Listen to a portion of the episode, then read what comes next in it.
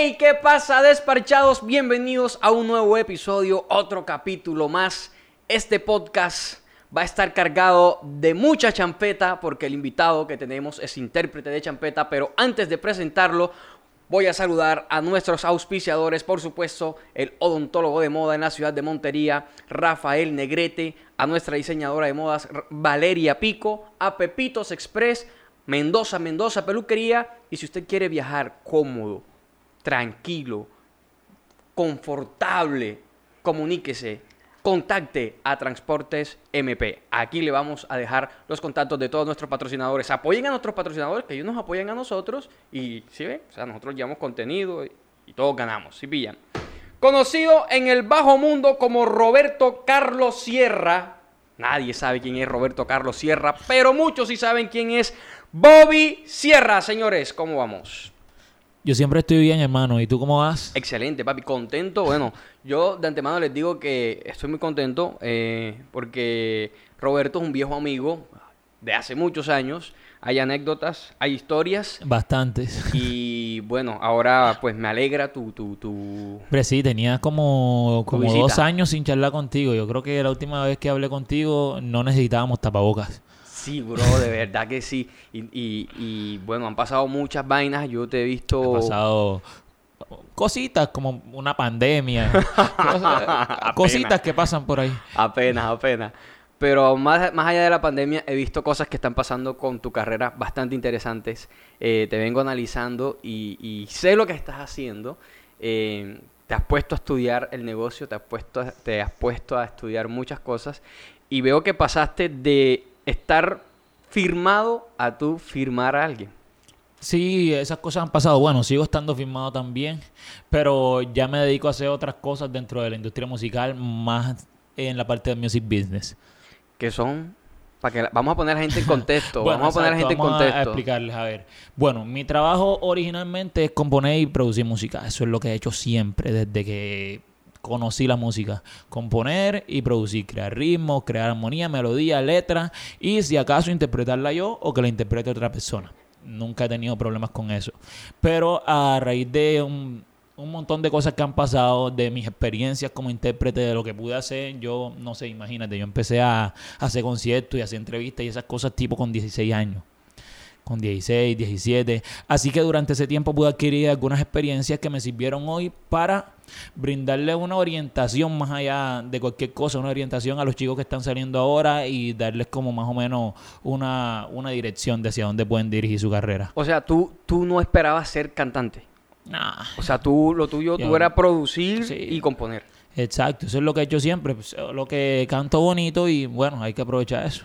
Ok, entonces, ¿cómo pasaste de estar, digamos, detrás de bambalinas, por así decirlo, Claro. a, a la tarima? Bueno, imagínate, yo salía de la escuela y yo me iba para el estudio. Iba para el estudio de Dever, que ahí era donde, donde aprendí mis primeros pasos así en la producción. Siempre iba solamente a ver a Dever, a ver qué proceso hacía, cómo producía, las vainas que creaba. Aprenderle, aprenderle. Exactamente. Hasta que en algún momento él me dijo, eh, va a grabar a tal artista, voy a estar ocupado, puedes grabarle las voces tú, te sientes capacitado. Y yo como que, bueno, ya de todo lo que había visto, ya me sentía capaz de hacerlo. Empecé ahí a capturarle voces a esos artistas, llegaron un montón. Ahí conocí prácticamente a toda la industria musical de la costa en ese momento.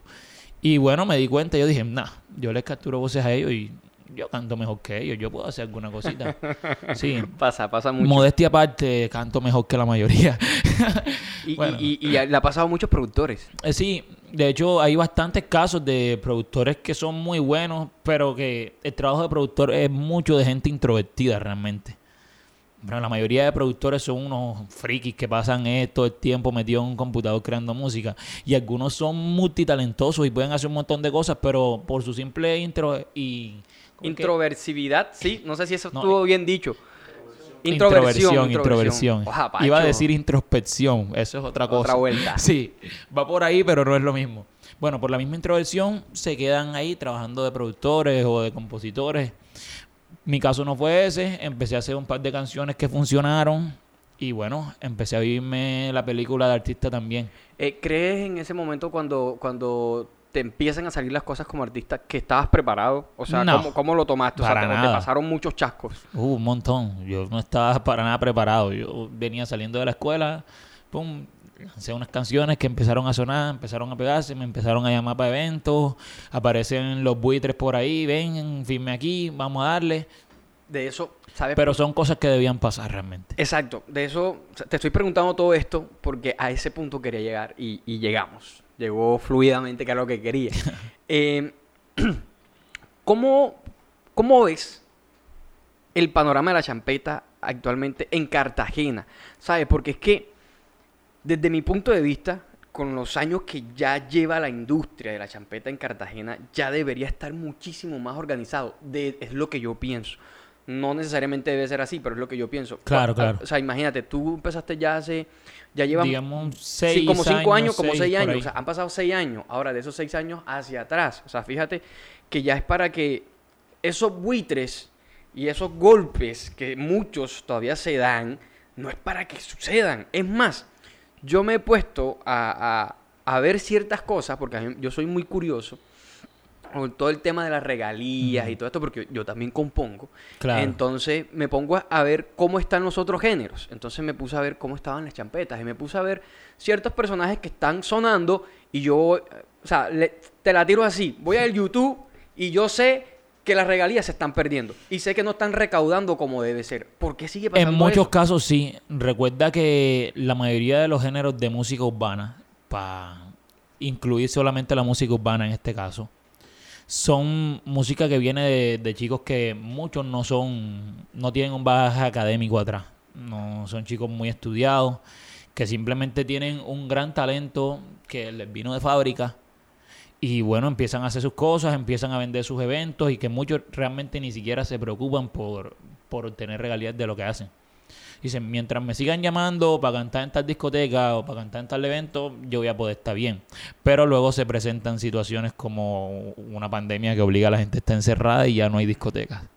Bro, eh, y el cuento es que, o sea, el negocio no está solamente en los shows. Y, y- y es lo que tal, Bueno, tal vez... aunque los shows siguen siendo la, La- la fuente, número uno de, de los ingresos de, de los ingresos. artistas, sí. Eh, Es totalmente cierto, pero, o sea, lo que te digo es como que el negocio no solamente se queda allí.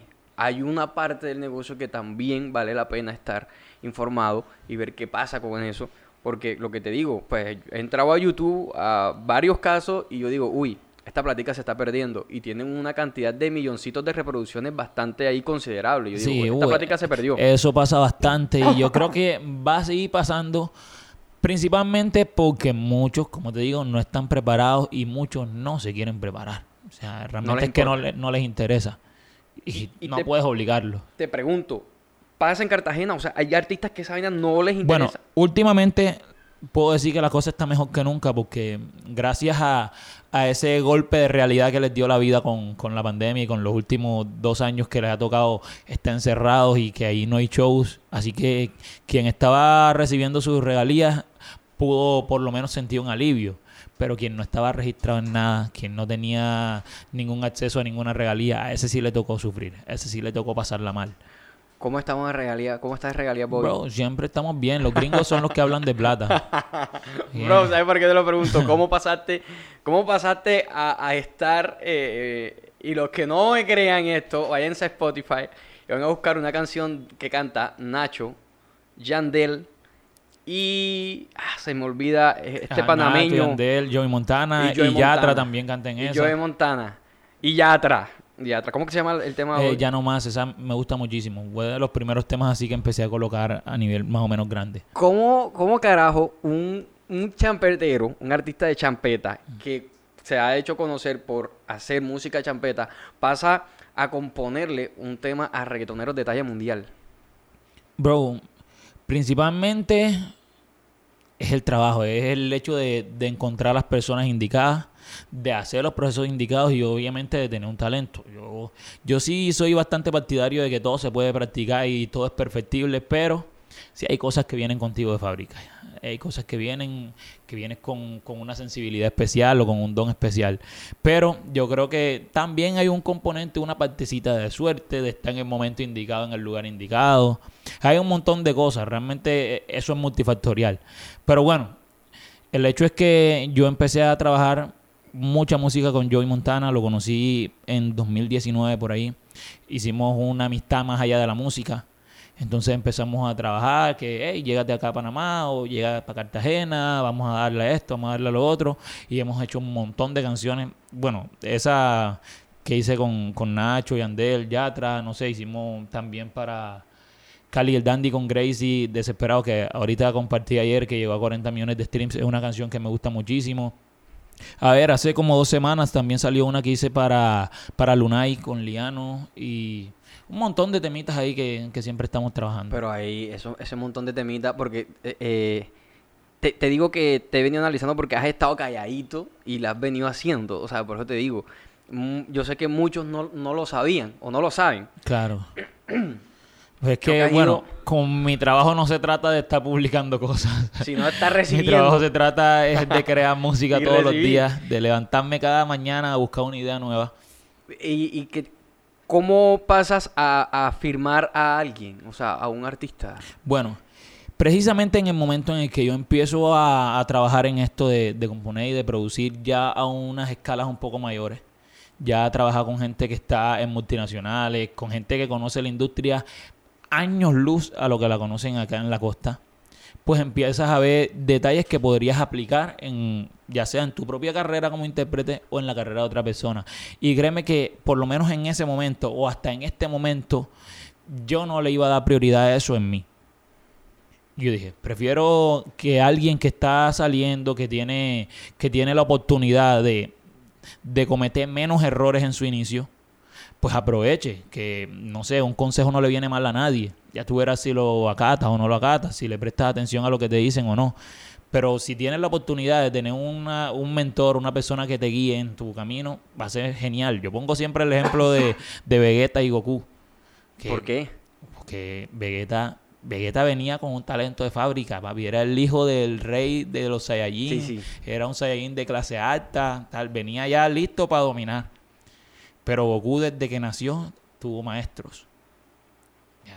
Tuvo el maestro Roshi, el maestro Garin, a Kaiosama, a este, al otro eh, Madayosama, al otro. Siempre estuvo, hasta ahora en Dragon Ball Super tiene a Beerus, a Whis. Siempre ha tenido maestros, siempre ha tenido de Y quién siempre está aprender. practicando y siempre está Exacto. en la vuelta. Sí, Vegeta relajado porque ya venía, ya venía con su, con su cuna de oro, pero este no, este le tocó hacerse Pero- a sí mismo. Pero sabes que, mira, ese mismo ejemplo eh, sirve como para eh, ese dicho que dice como que eh, la, la disciplina termina venciendo el talento. Total y completamente.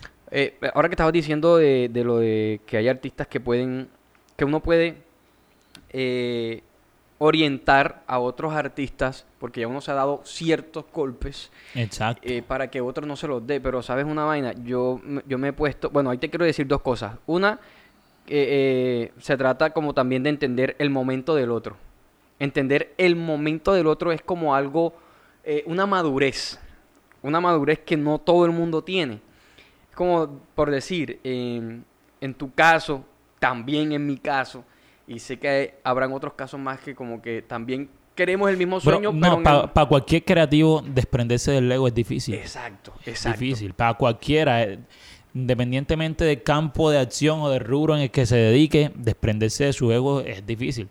Como que decir, si yo puedo utilizar todo esto para mí, ¿por qué, por qué voy a aprovechar y darle esas herramientas a otros? Correcto, pero es, es entender como que, hey, este, eh, mi amigo o, o esta persona eh, es muy talentosa. Y tiene la y oportunidad. tiene la opor- y se le está dando, y se le están dando las cosas. ¿Qué le falta? O, eh, de pronto un buen manejo, una buena asesoría, le falta un buen equipo de trabajo.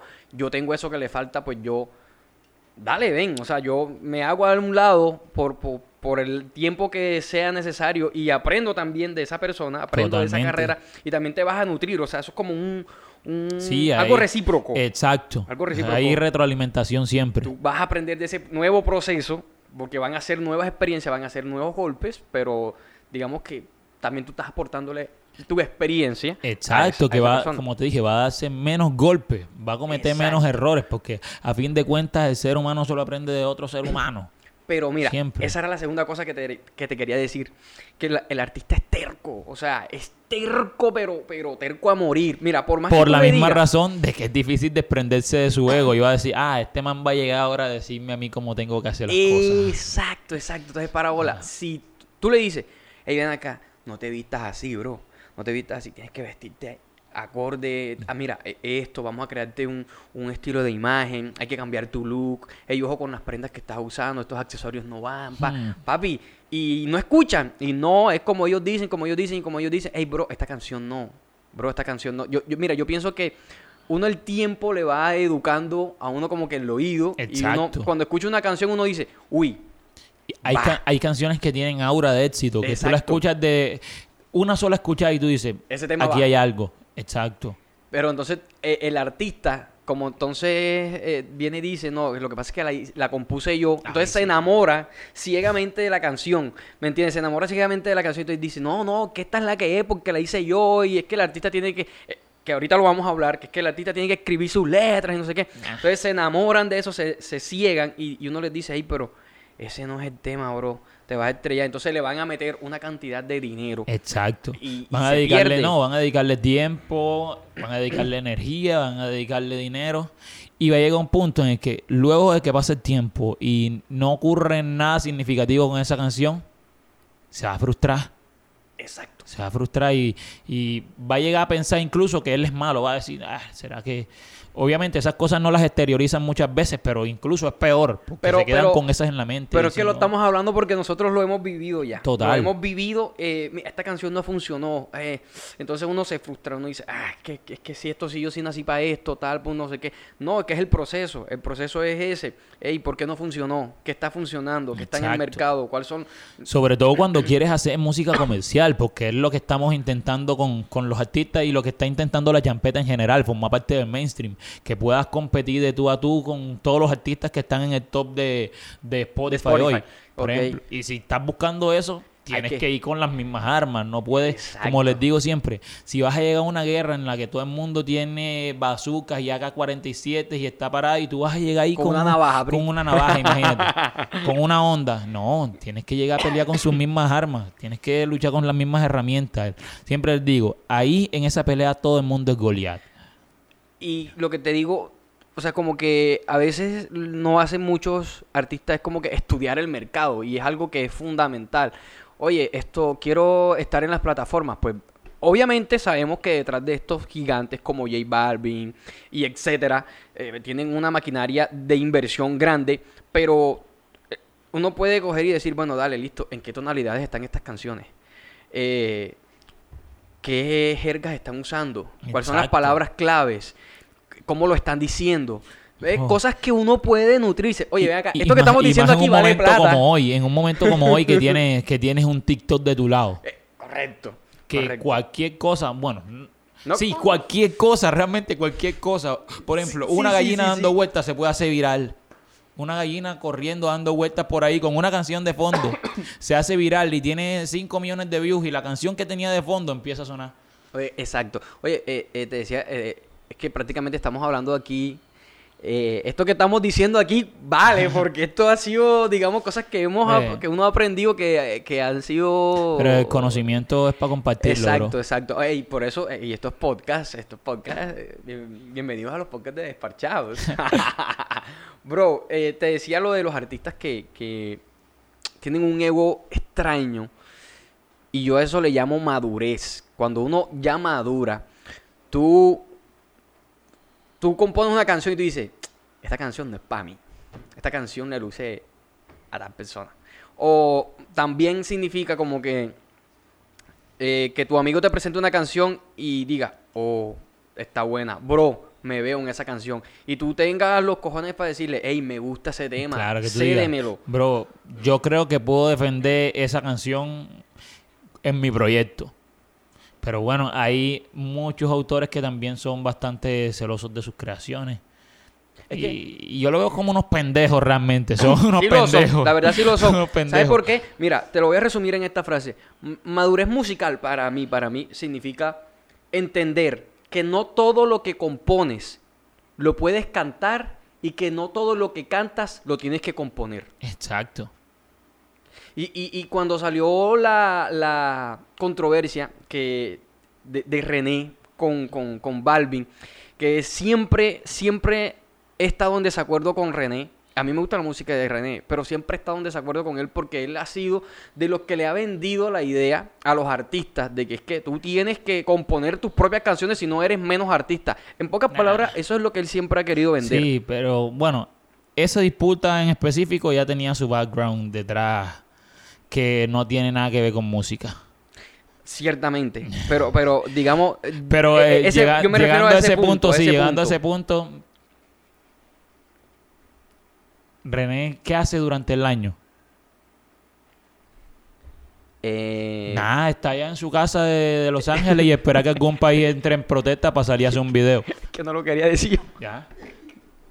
No, pero sí, bro, o sea, porque mira, yo el otro día me puse a hablar con un, con un amigo que es músico, Es populismo barato. que es mu- eh, correcto, correcto. Es que mira, no lo estoy diciendo O sea, yo, y musicalmente te puede gustar más, te puede gustar menos. Y está pero bien. sus maneras, sus maneras de, de trabajar son esas. Populismo. Eh, Es, es su forma de hacer marketing. Y es, lo que, y es lo que muchos no entienden. a él le funciona, Le cool. funciona, no le todo el mundo le va a funcionar. Tal vez si tú bien. haces lo mismo no te funcione, si yo hago lo mismo no me funcione.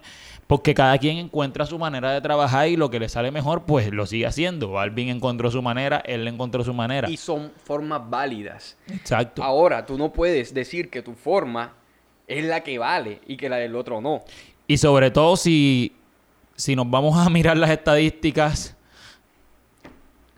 Bro. O sea, si nos vamos a la estadística, la, la, la forma de él, pues... vende menos que la de exacto, Balvin. Exacto, men. Exacto. Eh, eh, fíjate que yo le decía a él, lo que pasa es que René tiene que esperar a que... René es de los que... Y aclaro, a mí me gusta la música de Sí, René. ni, me gusta. ni tú ni yo somos haters de él. Exacto, Solamente estamos hablando de sus maneras de, de operar. Exacto, y siendo objetivos. Siendo objetivos. Pues digo yo que estoy siendo objetivo. Eh, Yo le decía a mi amigo, esto, lo que pasa es que René, tanto que habla del reggaetón, y una de sus formas de hacer marketing es tirarle a un reggaetonero siempre. Lo, lo- ha pasado con y, luego, y luego termina haciendo reggaetón. Exacto, porque pues terminó grabando con Don Omar. Sí. Una canción que se llama Hijo de puta, una vaina así. ¿Cómo que se llama? Una canción que si no hubiera existido, el mundo hubiera seguido igual. el mundo iba a seguir girando si, si- si no hubieran grabado esa canción. Bro, tú escuchas a- a Pero bueno, es que yo tampoco yo no soy fan de ninguno de los dos, ni de Don Omar ni de René. ¿Tú, qué- Ah, sí. ¿Tú quién crees que es mejor, Daddy Yankee o Don Omar? Daddy Yankee. Daddy Yankee. El tiempo te lo da, te da la razón. Pero, ¿Quién sigue pero, y quién pero no? sabes que eh, el tema de que aún uno sigue haciendo la comparación de Daddy Yankee con Don Omar. Por los fanáticos de Don Omar. Los fanáticos de Don Omar son bastante hardcore. Y ahora... eh, Todos los años, mira, tema- Don Omar es como el cuento de Pastorcito Mentiroso. Que llegaba todos los- eh, siempre y decía, ahí viene el lobo, ahí viene el lobo, ahí viene el lobo. Y el lobo llegó, nunca bro. venía. Todos los años los fanáticos de Don Omar vienen, ahí viene Don Omar, viene Don Omar. Este año sí, este año sí. Y llegan así como desde el 2014, 15. Sí, porque este año supuestamente, fíjate que se, le Este acabó, se le acabó el este- contrato. Este año sí, este año sí. Se le acabó el contrato, se le acabó el contrato que este año, que este año sacó un tema con, con bueno, el que sacó con René y el Y que sacó con Con Nio García. con Nio. Ese es el que es como todo Sí, bachatoso. Yo no sé qué tiene eso ahí, que sí es como bachata, Pero, con- eh, eh, una como mambo, rara. está cool. Pero, es bastante pero es así. extraño. El año que viene van a salir de nuevo. Este año sí, este año sí viene Don Omar. Pero no. Eh, Tú escuchas a... La historia se nutre de hechos. Eso era lo que le estaba diciendo a él. Y los hechos te dicen es eso. Todos los años, porque si tiene una, una, un fanbase grande. O sea, Don Omar es un man que ha tenido un fanbase grande a pesar de los años que lleva entre inactivo, activo, intermitente. Pero los fanáticos reales de él están ahí parados en Sí, la sí, raya el man siempre. hizo un nicho fiel. Sí, fiel, bastante fiel. ¿Sabes? Volviendo a este- al tema de, de, de, de René, tú escuchas a, a Aldo. De Aldeanos. ¿Lo, lo has escuchado Claro, alguna claro, vez? Sí. claro. Yo soy fanático de Aldo. O sea, me encanta su música, bro. Eh, Muy tú- bueno, tú- escribe tú, cool. O sea, podríamos hacer ahora de atrevidos aquí nosotros, haciendo como una comparación entre Aldo y, y René. Para ti, ¿quién escribe más? Pues Aldo. Cabrón. Sí. para mí, Aldo es más poético y, y Uh, más filosófico y, y tiene cosas más profundas. Su forma es de que, escribir. Es que Residente es gringo y Aldo no. A Aldo le tocó salir de una dictadura. Bro, ¿sabes qué? La diferencia entre ellos es que por más que eh, René le tira el reggaetón, el hombre se ha hecho gracias a la industria del reggaetón porque todos los que lo rodean, sus manejadores han sido gente que han aprendido de la industria del reggaetón y que la gente que Imagínate, más clara firmado está con es White. Lion. Firmado con White ¿Y Lion. quién es White que Lion? venía de Teo Calderón. O sea, ahora tiene a Darel. O sea, sí, está Tiene una rodeado cantidad de, gente de- que, que- que es del reggaetón, ¿sí me entiendes? Y por más que sea, fíjate que en tu caso también aprende, aprendes cuando uno se rodea de, de- de la industria del reggaetón, uno aprende mucho, muchísimo. Y, y René es el claro ejemplo de eso para mí, de que el hombre, su, su éxito también está arraigado a que... Bastante ligado al reggaetón. Claro, Sí. o sea, por más que él no quiera aceptarlo, sí, porque sus manejadores vienen de la industria del reggaetón y saben cómo se maneja la industria de la música porque aprendieron a golpetazos haciendo qué? Haciendo reggaetón, Total. brother. ¿Me Hasta entiendes? él mismo, su primer éxito, bueno, sus primeros éxitos, todos fueron reggaetón. Entonces, ¿por qué tirarle? Encontró su manera. Encontró la manera de hacer su marketing, Exacto. cosa que le ha faltado a Aldo. Yo puedo decir que, no sé si le ha faltado, porque yo siento que Aldo también tiene su nicho y que es un nicho fiel a él, ¿sí me entiendes? Saca su música y ahí tiene su Pero la diferencia es que Nacho es un, eh, digo, Aldo es un artista de nicho. De nicho, de nicho. Residente es un artista de nicho que también vende canciones mainstream. Que tiene sus amistades ahí en la academia y siempre se gana sus Grammy, siempre está en la en las alfombras, en las cosas grandes. Podríamos estar hablando aquí que de lealtad al género y a lo que tú escribes y a lo que tú vendes, podríamos decir que Aldo es más fiel al concepto de música que vende. Claro, Porque- eso sí, no se ha vendido a, a nadie. Y él sigue allí y está vigente entre su nicho. Él nunca y ha- sigue, ha y sigue vendiendo sus shows, sigue haciendo sus cosas y sigue defendiendo su, su concepto. Que me gusta, me gusta. A pesar de que yo no lo escucharía todos los días porque realmente no, no me trama al 100% la música de él. Me gusta cómo escribe, pero simplemente no es mi, no es mi estilo. Es, es válido. A mí me gusta mucho porque pues yo, yo compongo tam- pues No, y yo de, lo que a mí me gusta componer. gente que ha trabajado con él y amigos y es talentosísimo. Es, es duro, bro, es duro. O sea, te digo que porque a mí me gusta, o sea, yo que lo escucho y a veces le muestro como temas a, a mi equipo de trabajo y le digo, hey, escúchense este tema de Aldo, tal, miren lo que, cómo, cómo compone y no sé qué. Porque cuando yo lo empecé a escuchar, yo dije, uy, yo quiero llegar a ese nivel de, de, de, de metáfora, a ese nivel de, de usar las eh, figuras literarias y vainas, ¿sí me entiendes? El man para mí es un, un crack. Bro, ¿por qué crees que la champeta no se ha internacionalizado? Bueno, primero reformulemos la pregunta. Porque es que realmente, bueno, ya eso es un problema no solamente de nosotros, sino de los seres humanos en general y sobre todo de este último siglo. Somos muy adanistas. Adanistas. Sí. Defíneme adanistas. Creemos que el mundo empezó con nosotros. ok. El mundo no empezó con nosotros. Eh, ya, no sé, en el ochenta y pico ya había champetas en escenarios de, de Estados Unidos. Ya Sí. había... Tienes toda la razón. Vamos a, reestructurar la De pregunta. hecho, hasta hace poquito Mister acaba de hacer algo con Disney. ¿Por Shakira qué? el año pasado estuvo en el Super Bowl con champeta. ¿Por qué la champeta eh, que se pega eh, en Cartagena, en la champeta del Picó, en la champeta, ¿cómo decirlo? Eh, la champeta del barrio no se ha internacionalizado. O sea, porque yo sé que eh, es de la champeta que tú me hablas, eh, digamos que tiene una combinación de los, de, de, de ¿cómo decirlo, hombre? Eh, déjame y busco lo, lo- lo- como los términos indicados. Eh, no es lo mismo la champeta que, se hace en la costa a la champeta que hace Eduquenso, por ejemplo. Bueno, principalmente porque lo que hace Dickinson no es champeta. Pero digamos, podríamos... Tienen, Eh, tienen sonidos. Exacto. Tienen sonidos- Son parientes, a fin de cuentas, son Exacto. parientes. Ya, ya creo que... me- ¿Por qué la Exacto. champeta colombiana no se ha internacionalizado? Porque lo, Shakira no cantó champeta colombiana en el Super Bowl. ¿Me entiendes? Esa, eh, exacto, esa, esa es la pregunta. Esa es la Claro, pregunta. bailó música africana, pero bueno, dándole el toque que le dimos acá. de- Exacto, De, exacto, terapia exacto, criolla, de champeta, como le llamaron a ese baile. Pero ya había un serrucho, ya había un espelucá que tiene como 100 millones de views por ahí en YouTube. O sea, que eso, esos temas sí han tocado escenarios internacionales. Lo que pasa es que, como decía, por un lado todos tenemos una amnesia colectiva que nos olvidamos de las cosas muy rápido. Y segundo es que muchísimos de los artistas realmente no están haciendo música para internacionalizarse. Están haciendo música para vender en la misma zona de siempre. Para estar pegado en las regiones donde salen shows. Exacto. Porque recuerda que si tú quieres internacionalizar, tienes que invertir. Y cualquier inversión que estés invirtiendo en arroz, que digas que es lo que más se vende por ahí, siempre va a ser un riesgo. Y no todo el mundo se atreve a tomar esos riesgos. ¿Por qué el Pico no lo ha hecho? ¿Por qué crees que el Pico, si, si digamos de un baile del Rey de Rocha, eh, yo sé que quedan buenas ganancias, ganancias considerablemente buenas. Pero, ¿por qué deberían hacerlo? ¿Y por qué no?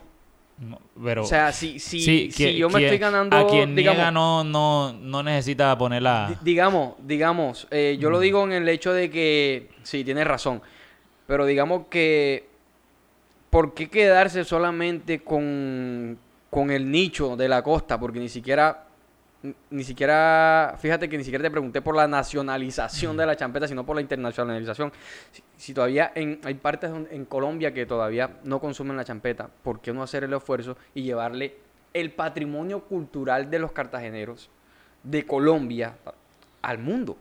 Porque ese no es su trabajo. ¿Es trabajo de quién? Bro, si tú quieres que una canción tuya se internacionalice, debes hacerlo tú con tu equipo. No debe hacerlo Chaguala, ni Tremendo, ni ninguno de esos tipos. A menos que a ellos les nazca porque también tengan una participación activa en la canción, como lo que hace Tremendo actualmente, que eso yo se lo aplaudo mil veces, que él sí se está poniendo la camiseta con las canciones porque él ya participa en las canciones como un intérprete más. Ya, ya eso es otra cosa. Pero el pico no necesita Pero- que las canciones crezcan más de lo que ya ellos lo hacen. Te lo o sea, digo- ya ellos están haciendo un trabajo grandísimo poniéndolas todos los fines de semana para un público masivo. Y ahora, si el Picó se organiza como, como una, bueno, no sé Como si... sellos discográficos ya Exactamente, como un sello discográfico y decir, ven acá, si yo me estoy ganando, eh, sonando a estos artistas los fines de semana, me- voy a poner un ejemplo aquí, solamente un ejemplo, me estoy ganando al mes 500 millones de pesos, eh, sonando a mis artistas, o a los artistas que están trabajando con el Pico, ¿por qué no llevarlo a un nivel más grande y ganarme mil? Y, y- estar en el mundo, estar en el mundo. Porque yo creo que ahí va a llegar el punto al que todos le tienen miedo allá. a Los contratos. La seriedad, la organización y la responsabilidad. Que tengas que cumplir con agendas, que tengas que cumplir con horarios, que tengas que cumplir. Bro, la mayoría de esos artistas que ves allá arriba se levantan temprano. ¿Tú crees que porque tienen plata se levantan tarde? No, al contrario, esa gente se levanta más temprano que tú y que yo porque tienen que dar 20 entrevistas en el día, hacerse 10 sesiones de fotos, andar de una ciudad para otra, ensayar, dar shows y tienen un montón de cosas. Y uno dice, ay, qué sabroso, sí, me imagino que Balvin debe estar bien relajado, sí, bien relajado. Bro, esa gente se levanta temprano, hace un montón de cosas que yo creo que muchos, incluso, incluso por, por idiosincrasia, porque todos sabemos que en los lugares en los que hace más calor la gente es un poquito más quieta. De, de hecho, tiene hasta una explicación ya sociológica. Ey, ey, Hay traducido, un montón de cosas. traducido al lenguaje coloquial, eh, Bobby está diciendo el costeño flojo. Hombre. De hecho, por ejemplo, mira, que los lugares así con, con climas más cálidos es los lugares en donde la gente menos se suicida. Por ejemplo. ¿De verdad Por- has hecho, eh, te has puesto, claro. repítelo. Mira el, el índice de suicidios al año y los primeros 10 países van a ser lugares fríos. Siempre. En los lugares donde hace calor la gente no está pendiente a eso, está disfrutando, tomando cerveza y cosas así. ¿Cuándo tú has visto una ola de suicidios en Jamaica? Siempre en Japón o en algunos de esos lugares, o en Kirguistán, en algunos de esos lugares así bien fríos. Pero, pero sabes que... o sea, en general hay muchas explicaciones sociológicas para cosas a las que no le prestamos atención. Pero, pero Pero fíjate sí. que, que ese tema de, de- de- del suicidio, lastimosamente aquí en Córdoba que, y en Montería, que, que es una zona caliente, Mm. eh, eh, los índices están disparados altísimos. O sea, Desgraciadamente, eh, pero bueno, hay que ver también de lo, de lo que venimos. De estos últimos dos años que han sido bien raros. Eh, sí, sí, sí, eh, sí. De hecho, sí, estuvimos hablando allí eh, y lo de la pandemia ha influido muchísimo en, en la salud mental. Ah, yo estudié psicología, oigan, pero no terminé la carrera porque aprendí todo lo que quería aprender ¿A, a qué semestre te retiras? en el quinto ya. Que lo- esa Es que se yo no perdió quería, o sí no, sirvió? sirvió bastante porque te digo, aprendí lo que quería aprender. Yo no quería dedicarme a la psicología profesionalmente. Quería aprender algunas cosas para explicarlas desde un punto de vista psicológico. Ok. eh, Por ejemplo, y por eso explicaba eso de la champeta también desde un punto de vista psicológico, sociológico, que hay gente de nuestra idiosincrasia a la que no le interesa hacer ese tipo de, de riesgo y toma ese tipo de responsabilidades. No, no hablo en específico porque siempre va a haber este, excepciones en las reglas. Puedes ver a Mr. Black, es un man que trabaja bastantísimo, y que la- bastantísimo La tiene clara. trabaja bastante por su proyecto. Pero haciendo un generalismo, pues mira. O sea, y a los hechos me remito. Ya has visto lo que ha pasado con muchos artistas de champeta que simplemente por no cumplir responsabilidades han dejado sus carreras ahí. Y le echan la culpa a otro. No, es que tal Siempre cosa. va a ser más fácil culpar a otro. Yo decía que, que no sabe jugar, siempre le echa la culpa al control. Dice que el control está malo, que no, que por qué le diste Es la que el internet es la que, es la que. Siempre. Oye, en, en todos los géneros hay como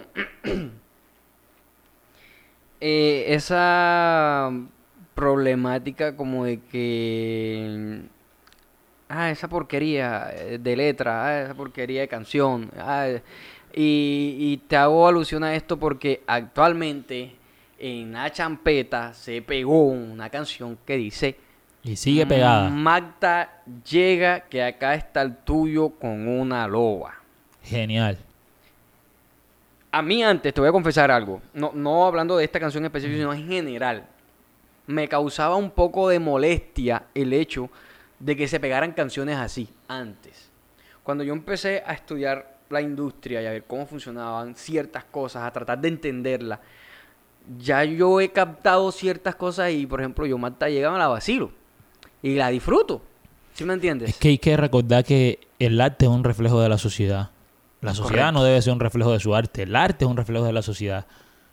Y esta canción es un vivo ejemplo de ello. Exacto. Entonces, Pregúntale a... Haz una encuesta, de hecho, de, no sé, 100 personas aquí en Montería y pregúntale si no utilizan por lo menos dos o tres frases de las que dice ella en esa, en esa canción en su diario vivir. ahora, ¿quién no dice mondá? Todos, por eso te digo, todos. El arte es un reflejo de la sociedad.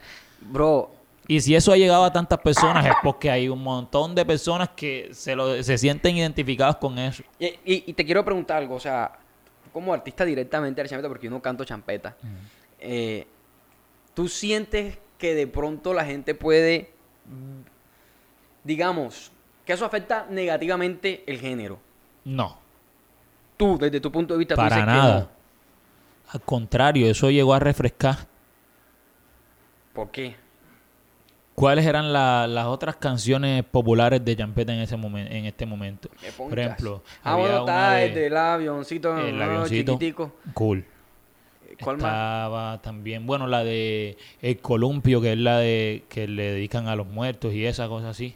Sí, que hay como dos canciones allí. Y esa, que- y esa canción no se parece a ninguna de las dos. Llegó ahí a, a ocupar un espacio que, que era solo para esa un canción. espacio que, que, que, que- exacto, si tú lo has dicho. Solo lo podía rellenar esa canción. Que si no lo hacía ella lo iba a hacer. Totalmente. O sea, si no lo hacía ella, seguro en algún momento iba a explotar otra canción así o con una letra incluso más pesada. Eh, digamos que la gente puede decir, ah, pero que eh, tú, tú sabes que ya hay una, hay una, mm, un señalamiento, por así decirlo, por los que hacen cham- champeta y por el público que, que escucha champeta, a que son pandilleros, a que es un género que se relaciona con, con las drogas, no sé qué. O sea, hay como un, digamos, un cierto grado de estigmatización. Esa es la palabra. Entonces, digamos, llega Magda, llega y por eso te pregunto, mm, ¿llega para refrescar o llega para empeorar? Tú dices que para refrescar. Claro que sí, para refrescar. Y de hecho, si mira, no sé, el 50% va siendo, siendo bastante reservado. 50% de los comentarios de esa canción son de gente de otros países que ni siquiera sabe qué carajo significa mondá. sino que está disfrutando con, con ese, con el ritmo, con la melodía, con que lo descubrió en su TikTok favorito y lo está disfrutando y ya no le interesa ni siquiera lo que está diciendo. Pero cuando, déjame que si esa canción la coge con gringuito, aguántala. Ahí, ahí sí se va muchísimo más lejos. Y sería beneficioso para la champeta, ¿no? Claro, realmente llega un punto en donde a ti no te interesa qué está diciendo ella. Ella no te está dando una clase de ética y valores, bro. Está haciendo entretenimiento. Ahí, ahí va. Entender que antes de las redes estaba la televisión. La televisión es entretenimiento. Pueden haber programas educativos. Sí, pueden haber programas y- y- educativos. y hay basura, y hay basura. En internet, igual. En la música, igual. Tú puedes, te molesta Marta Llega, tú puedes ir a escuchar. Puedes cambiar la canción y Eh, listo. exacto. O sea, no- no- no como solo, la- te, solo te cuesta un clic. Busca tu teléfono, Spotify, en Cambiado, iTunes, en no, no, uy, me salió Marta Llega, no me gusta. Bueno, voy a poner la novena sinfonía de Beethoven. Perfecto. Y Es con válido. esa vaina voy a tomarme una cerveza. Ahora, ahora, como, como dice, como dice mi abuelito, y que esto, ¿quién, eh, cómo fue, cómo es que él dice? ¿Quién carajo se, quién carajo se emborracha escuchando, escuchando Shakira a las 3 de la mañana? Me tienen que poner un Miguel Durán. un- Exacto. o, o un, el que nos gusta a nosotros. Eh, Farí. Un farucho, ¿me entiendes? claro. Entonces, yo empecé a entender la industria y yo dije, eh, estas canciones tú las pones cuando estás con tus amigos jodiendo en la recocha y tú las pones y te la, te la vacilas un ratito. Como que decir, no hay música buena o mala directamente, sino buena para una cosa o para otra cosa.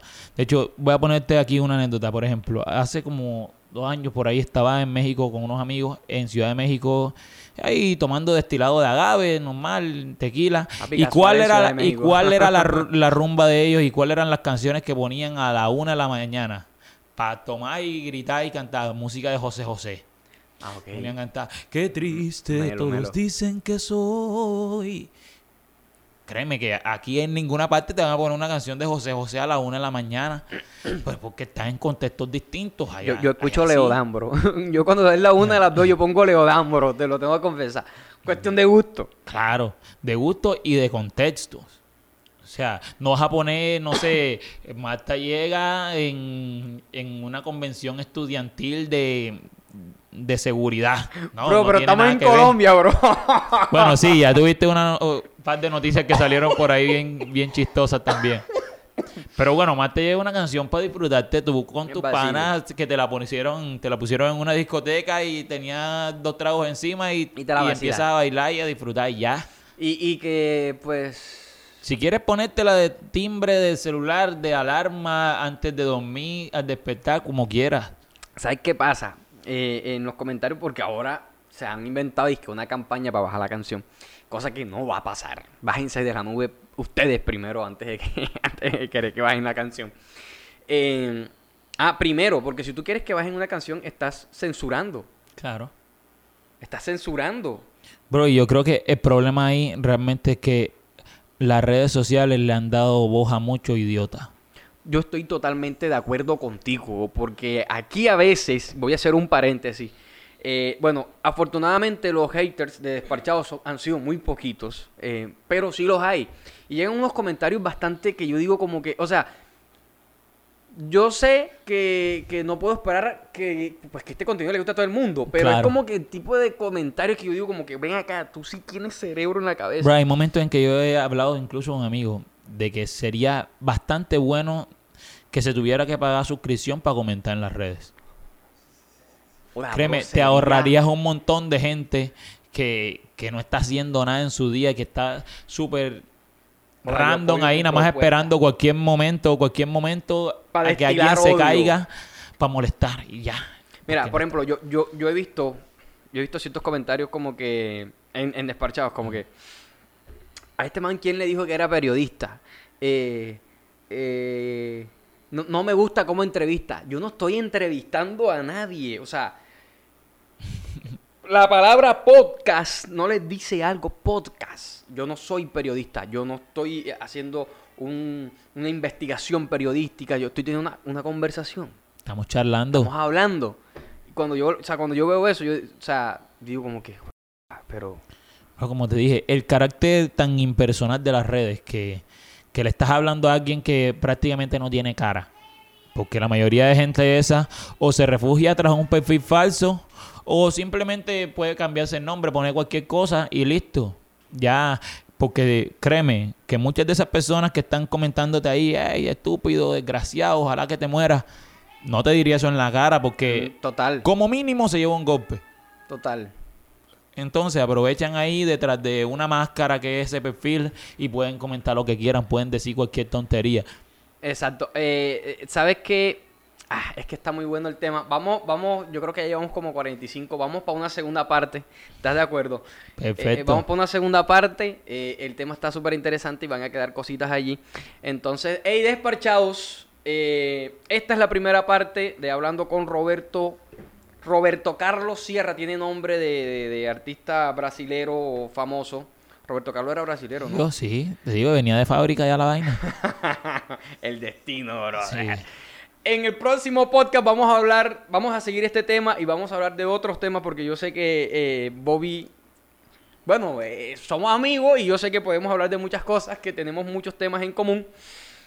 Entonces los espero en la segunda parte de este podcast que va a estar, si esta parte estuvo interesante, la segunda parte va a estar mejor. No olviden suscribirse. Señor, invite usted mismo a que, a que Ey, vean. verdad, suscríbanse que vamos a seguir hablando bastante mondá. bastante. Ey, despachado. Nos vemos en segunda parte.